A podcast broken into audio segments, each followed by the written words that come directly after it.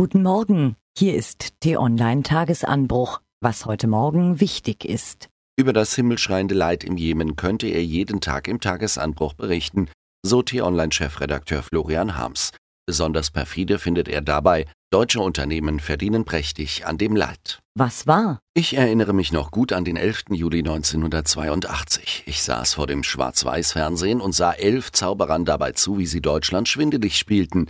Der souveräne Paolo Rossi, der unvergleichliche Bruno Conti. Italien war in diesem WM-Finale eine Fußballmacht und die Azzurri blieben es jahrzehntelang. Jetzt sind sie am Boden, vernichtet, zerstört, am Ende. Nach dem Debakel gegen Schweden steht nicht nur für T-Online-Chefredakteur Florian Harms fest, zum ersten Mal seit 1958 wird Italien nicht an einer Fußball-WM teilnehmen.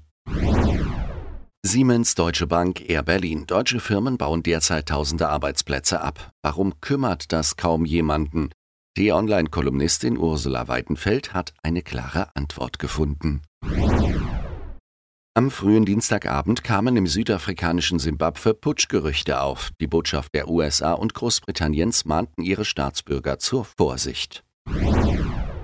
Das gab gestern wieder jede Menge Geschnatter in den sozialen Medien. Der US-Spielzeughersteller Mattel produziert nun auch Barbies mit islamischem Hijab. Was steht an? Heute zählt es in Bonn. Auf der Weltklimakonferenz beginnen die entscheidenden Verhandlungen. Für Deutschland sind Bundespräsident Steinmeier und Bundeskanzlerin Merkel dabei. Letzte Woche haben wir über die Entscheidung des Bundesverfassungsgerichtes berichtet, dass Intersexuelle als drittes Geschlecht im Geburtenregister berücksichtigt werden müssen. Die T-Online-Kollegen Ariana Zustra und Martin Trotz haben sich mit der intersexuellen Tanja Hagen getroffen. Das so entstandene Porträt in Text- und Videoform wird heute ein Höhepunkt des Programms auf t-online.de sein. Zu den interessantesten Hintergrundgesprächen, die T-Online-Chefredakteur Florian Harms in den vergangenen Jahren als Journalist führte, gehörte ein Treffen mit dem Chef des Bundeskriminalamtes Holger Münch. Der Bremer ist ein nüchterner, geradliniger und überaus kompetenter Polizist. Heute findet in Ingelheim am Rhein die Herbsttagung des BKA statt. Daran wird natürlich auch Holger Münch teilnehmen. Und in Mönchengladbach sorgte Rainer Bonhoff in den 70ern gemeinsam mit Berti Vogts und Jupp Heinkes für Furore. Nun dient er der Borussia als Vizepräsident. T-Online-Redakteur Benjamin Zurmühl erklärt, warum gleich mehrere Gladbacher Spieler gute Chancen auf den WM-Kader für Russland haben.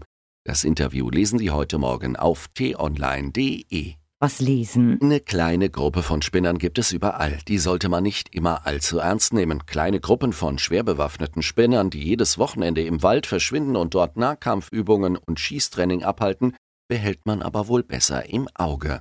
Ein Filmteam war zum Ortsbesuch im Wald und in der Wohnung und macht uns mit der Welt bekannt, die Wehrsportgruppen bewohnen.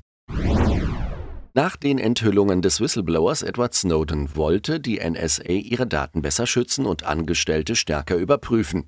Tja, wollte. Jetzt zeigt sich, Amerikas Abhörgeheimdienst hat den Laden nach wie vor nicht im Griff.